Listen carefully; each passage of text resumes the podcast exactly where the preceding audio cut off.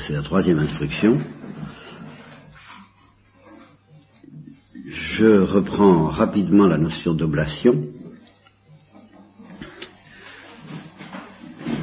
La seule chose que nous, puissions offrir à Dieu qui soit sérieuse, c'est euh, de lui permettre de faire de nous les victimes de sa gloire. Victime signifiant très exactement, euh, non pas pour le moment euh, l'être choisi pour réparer des fautes, ça évoque toujours pour nous plus ou moins le mot victime, victime d'un mal, victime, euh, oui, victime du péché, victime des conséquences du péché, victime pour la réparation du péché, c'est pas ça que signifie d'abord le mot victime. La victime, c'est la créature en tant qu'elle est euh, à la fois euh, euh, anéantie et reconstruite, ressuscitée selon un mode bien supérieur par la gloire de Dieu et euh, le feu dévorant de son amour. C'est ça la victime au sens euh, universel du mot, que vous trouverez chez les anges aussi bien que chez les hommes. Et, euh, j'insiste là-dessus, c'est vraiment le seul cadeau que nous puissions faire à Dieu, c'est de lui permettre, de lui offrir, de consentir librement à ce qu'il nous fasse, lui, ce cadeau de sa gloire et du feu dévorant de son amour. La victime est victime parce qu'elle est dévorée, et c'est un cadeau qu'elle fait de se laisser dévorer, et c'est un cadeau, que Dieu lui fait de la dévorer par cette gloire et cet amour. C'est un admirable échange, déjà. Alors, vous voyez, quand on parle de travailler pour la gloire de Dieu, de faire des choses pour la gloire de Dieu, pour l'amour de Dieu, euh, n'oublions pas que la seule chose de sérieuse que nous pouvons faire pour euh, la gloire de Dieu, c'est de nous laisser dévorer par elle. C'est la seule œuvre intéressante pour Dieu. Alors tout ce que nous faisons d'autre sur la terre, nous humains, a de l'intérêt dans la mesure où c'est consciemment ordonné à cette finalité de permettre à la gloire de Dieu de consumer des victimes d'amour. Laissons de côté encore une fois toute la notion d'expiation et de souffrance que peut impliquer dans l'ordre rédempteur le mot victime pour nous concentrer uniquement sur cet aspect de l'amour.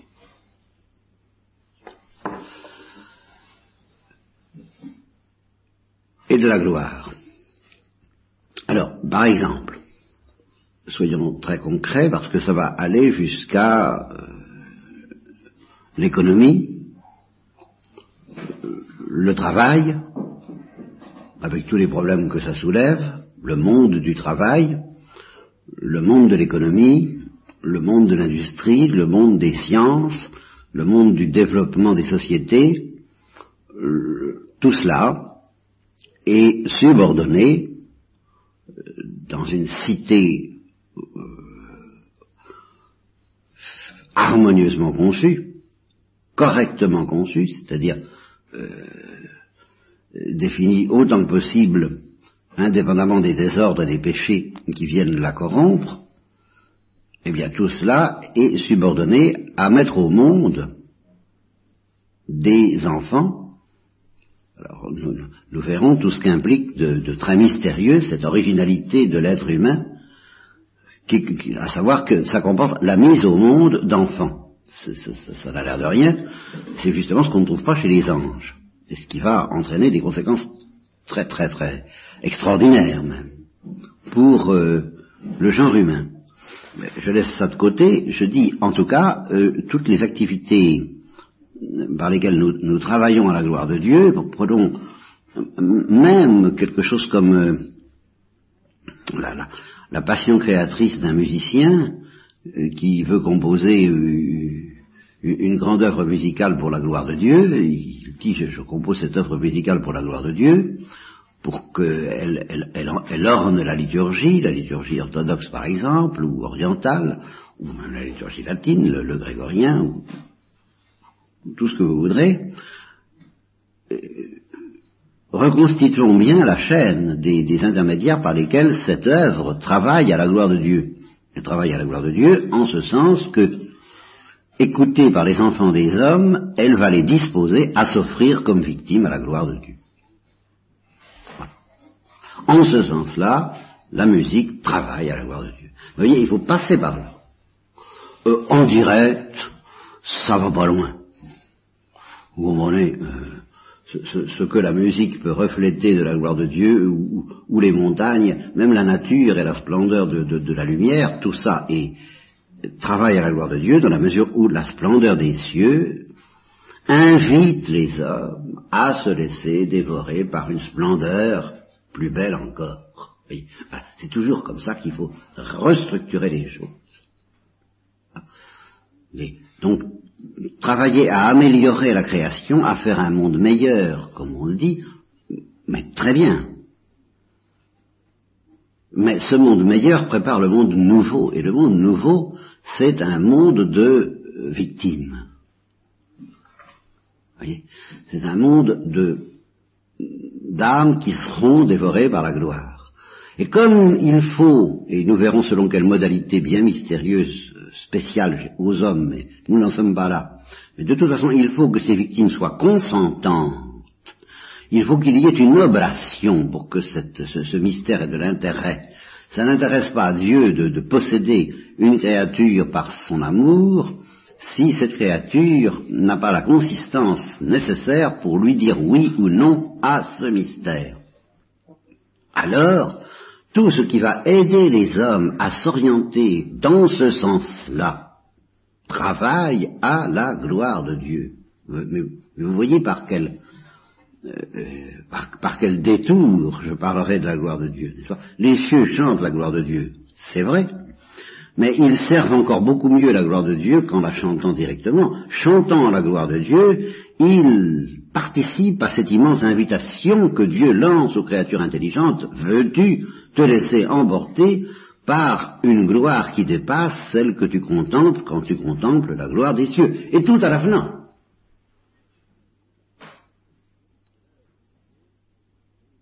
L'œuvre de Dieu, c'est que vous croyez à celui que Dieu a envoyé et, qu'il a envoyé comme étant justement la première victime et aussi le premier prêtre, nous allons y venir. Bon, alors cette notion d'oblation étant tant bien que mal mise en place, je, je, note également dans la vie du Christ qu'à tout moment il a été à la fois offrant et victime. Je dis offrant pour le moment. Je ne prononce pas encore le mot de prêtre, mais je dis offrant. C'est-à-dire qu'il ne se contente pas d'être possédé, d'être brûlé, d'être dévoré par le zèle de la maison de Dieu et par la, la, la, la folie de l'amour miséricordieux, nous verrons ce que ça signifie, euh, nous, y, reviendrons là-dessus, mais il ne se contente pas d'être brûlé d'amour par le, le, feu de la gloire, il y consent et en particulier, euh, ça présente pour lui une difficulté particulière que ça ne présentait pas pour les anges, c'est qu'en effet, il s'agit d'être brûlé par le feu de la miséricorde, et la miséricorde, c'est euh, plus écrasant et plus redoutable encore que la gloire pure et simple de Dieu. Et c'est pour cela qu'il y a dans le Christ, dans sa psychologie, bah, des aspects quasiment contradictoires l'aspect par où il, est possédé purement et simplement, et à ce moment-là c'est quelque chose qui, où il n'est pas libre, en quelque sorte, c'est plus divin qu'humain, le sel de, ta maison me dévore, et puis l'aspect par où, et qui se montre particulièrement au moment de l'agonie, eh bien, il est obligé euh, de se battre contre lui-même pour consentir. Père, s'il est possible, que ce calice s'éloigne de moi sans que je le boive. Ce calice, c'est justement d'être complètement dévoré par la douleur de la miséricorde et glorifié par la douleur de la miséricorde. Alors ça, euh, c'est là que le Christ est offrant, que ta volonté soit faite et non pas la mienne. Là, il est celui qui offre. Et il offre lui-même comme victime, mais il n'est pas la victime. La victime subit le, traitement purement et simplement, mais le, mouvement par lequel elle consent à, à être dévorée, c'est pas l'œuvre de la victime comme telle, c'est l'œuvre de celui qui offre la victime, c'est-à-dire lui-même, bien sûr, mais c'est l'œuvre du, du donateur comme tel, du donateur créé. Voici que je viens pour faire ta volonté. Tu n'as voulu justement ni holocauste ni sacrifice de que, que font les hommes. Eh bien justement, je viens pour en offrir un autre, pour en offrir un autre. Et je dis, me voici, je viens pour faire ta volonté. Ta volonté, c'est que tu me dévores par la douleur de ta miséricorde, euh, j'y consens. Mais euh, par moments, c'est plus dur ou plus, comme on dit en termes familiers, c'est plus tangent, n'est-ce pas C'est plus difficile, apparemment du moins. Alors c'est beaucoup plus cet aspect qui apparaît que l'aspect où, une fois qu'il a dit oui, il n'a plus qu'à... Euh, il subit, il, subit. Quand il dit mon père, pourquoi m'as-tu abandonné? M'as-tu abandonné à cette douleur? M'as-tu abandonné à ce mystère du mal? C'est dans le génie de la miséricorde que d'agir ainsi. Là, il parle comme victime. C'est la victime qui parle.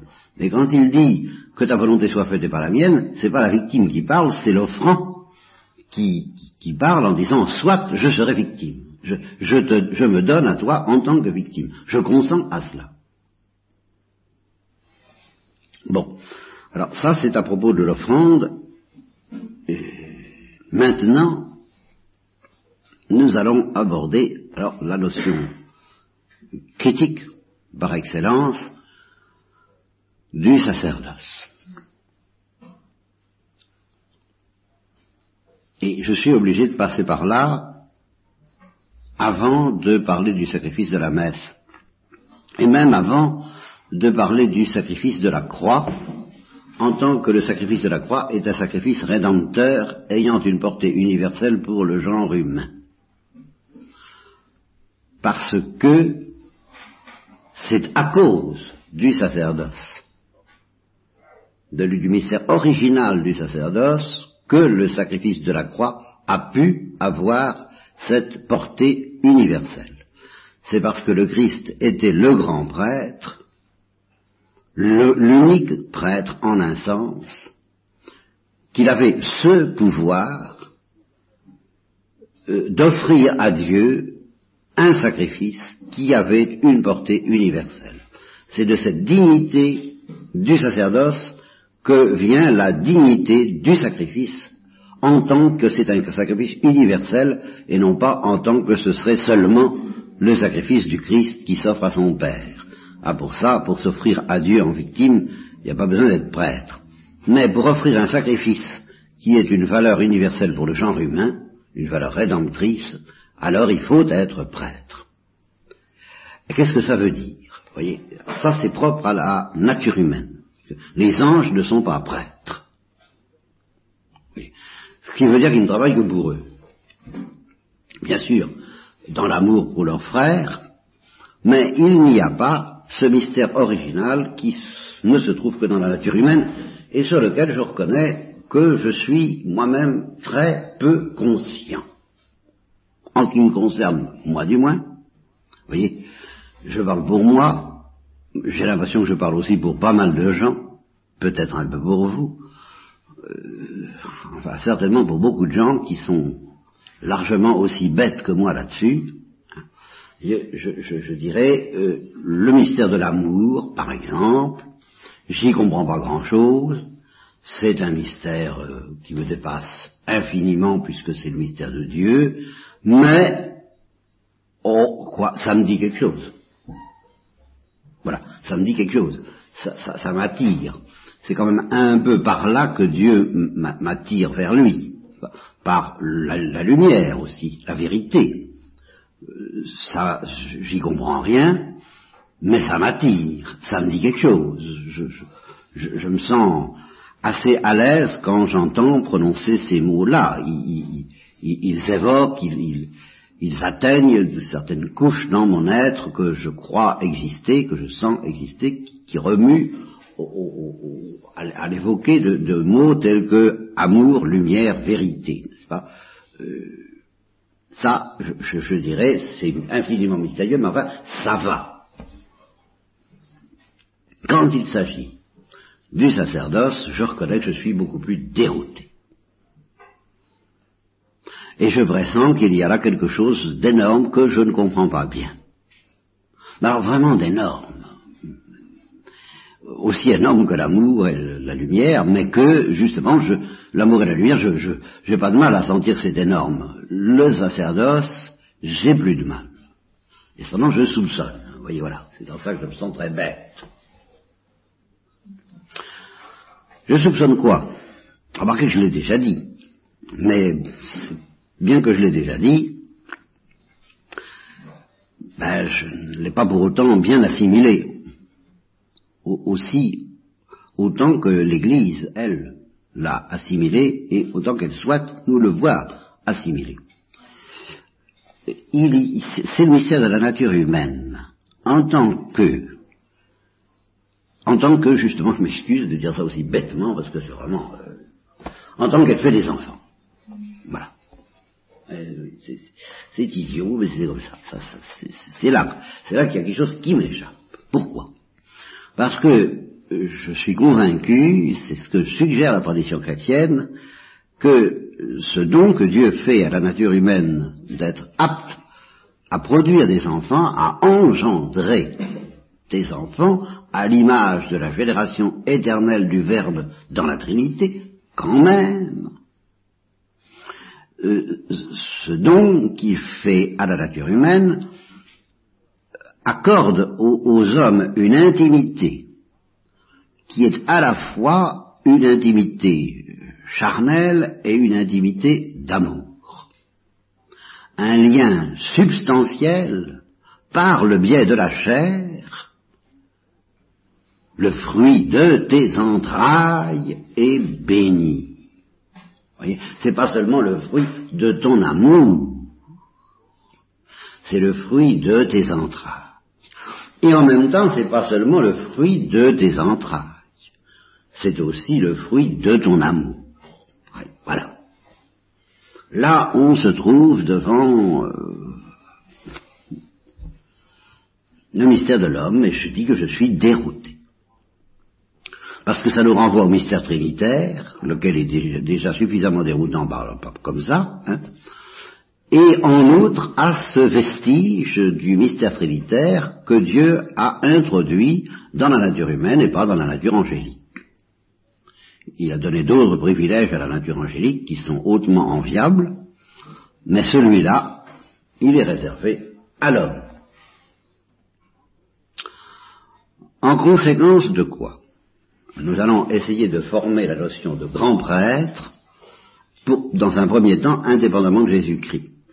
Et alors à ce moment-là, c'est très clair, le grand prêtre, c'est Adam. C'est le premier homme. La première femme étant, non pas la co-rédemptrice, puisqu'il n'y a pas de rédemption dans cette perspective, mais étant associée au grand prêtre d'une manière analogue euh, et aussi imparfaite que Adam est imparfait par rapport à Jésus-Christ, mais d'une manière analogue à la manière autrement mystérieuse dont Marie est associée au sacerdoce du Christ. Elle est associée à sa place de femme, mais elle n'est pas le patriarche. Et par conséquent, Ève n'est pas le grand prêtre. Et alors qu'est-ce que ça veut dire le grand prêtre? Justement, nous en savons quelque chose d'assez terrifiant c'est qu'il agit au nom de tout le genre humain parce qu'il est le patriarche.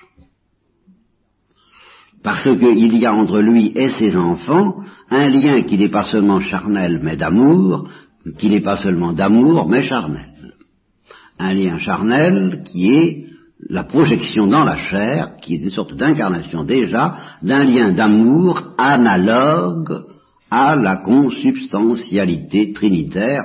Voyez pourquoi je suis dérouté.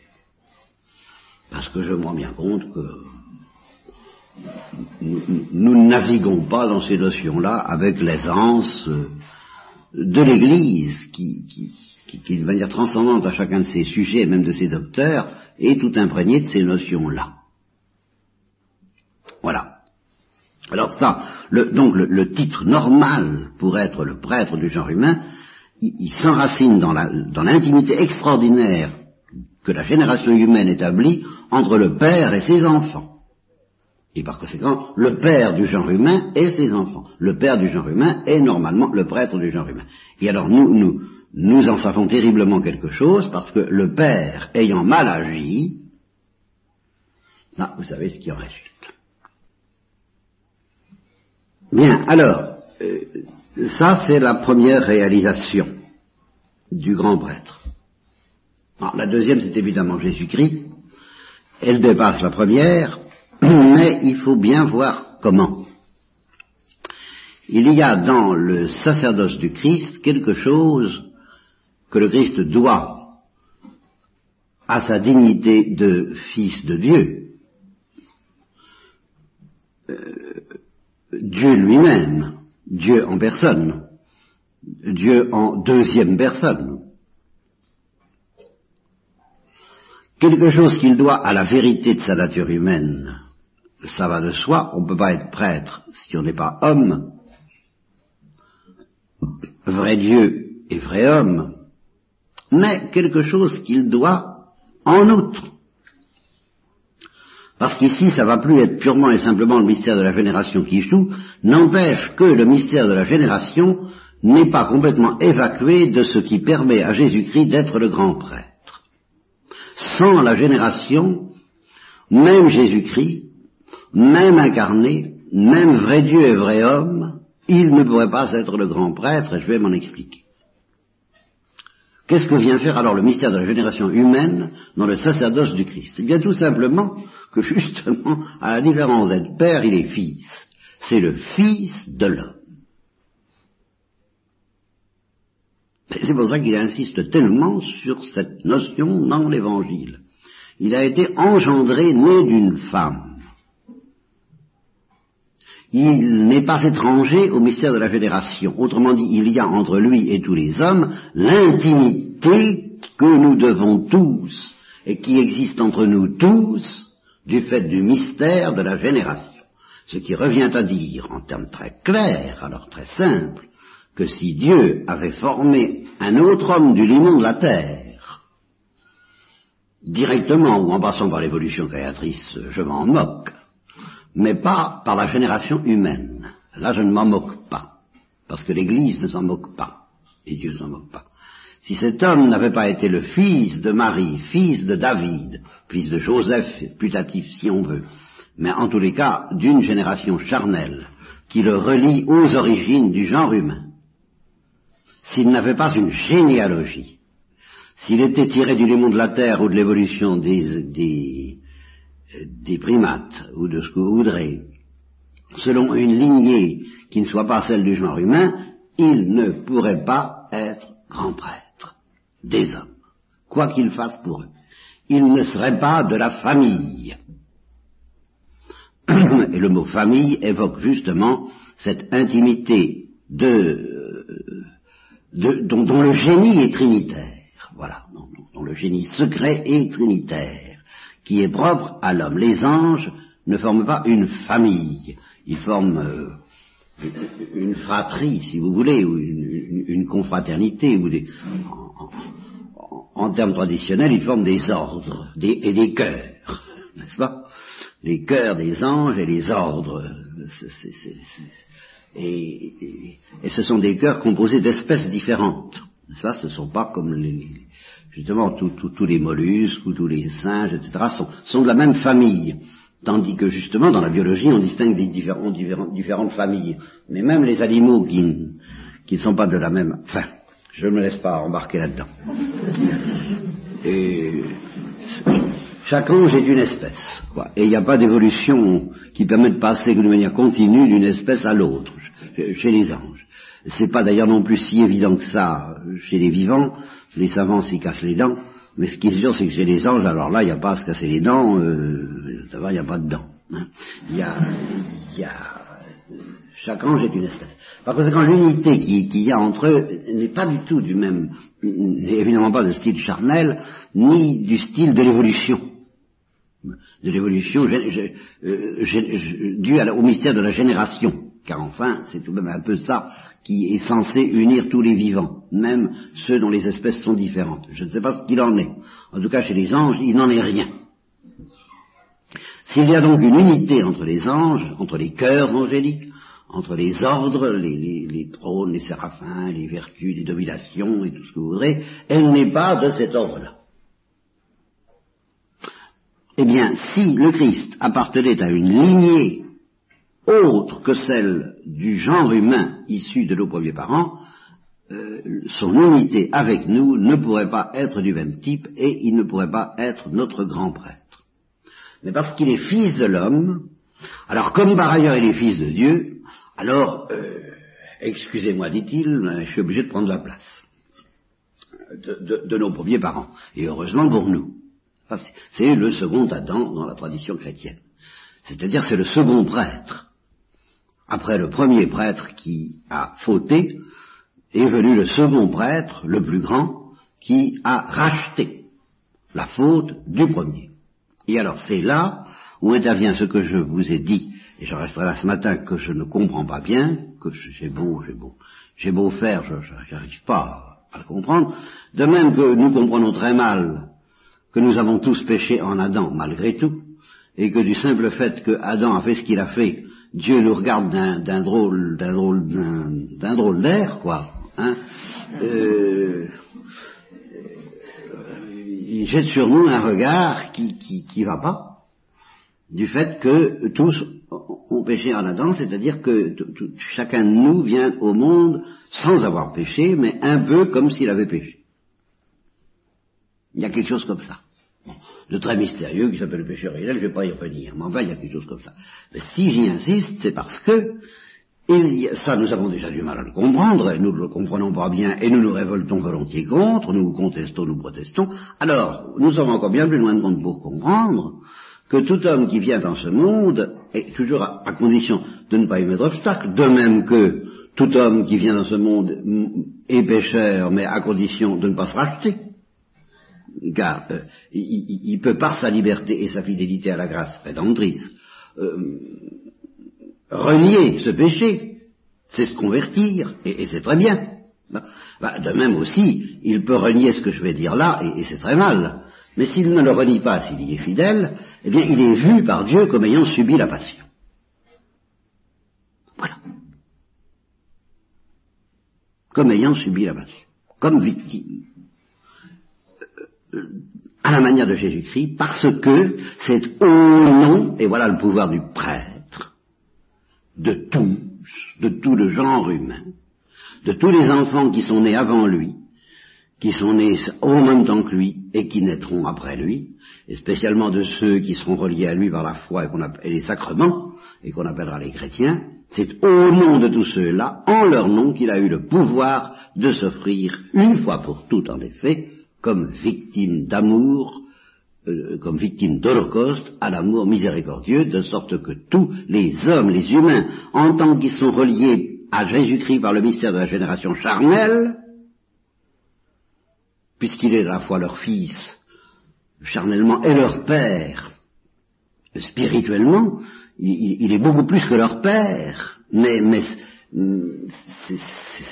c'est une paternité plus spirituelle que charnelle, mais qui doit quand même quelque chose à la chair. À cause de cela, eh bien tous les hommes sont en Jésus-Christ victimes de l'amour miséricordieux.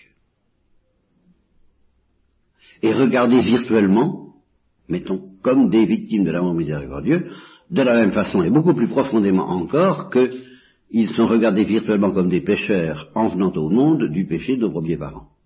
Ils sont beaucoup plus profondément regardés comme victimes de l'amour miséricordieux de cette euh, de,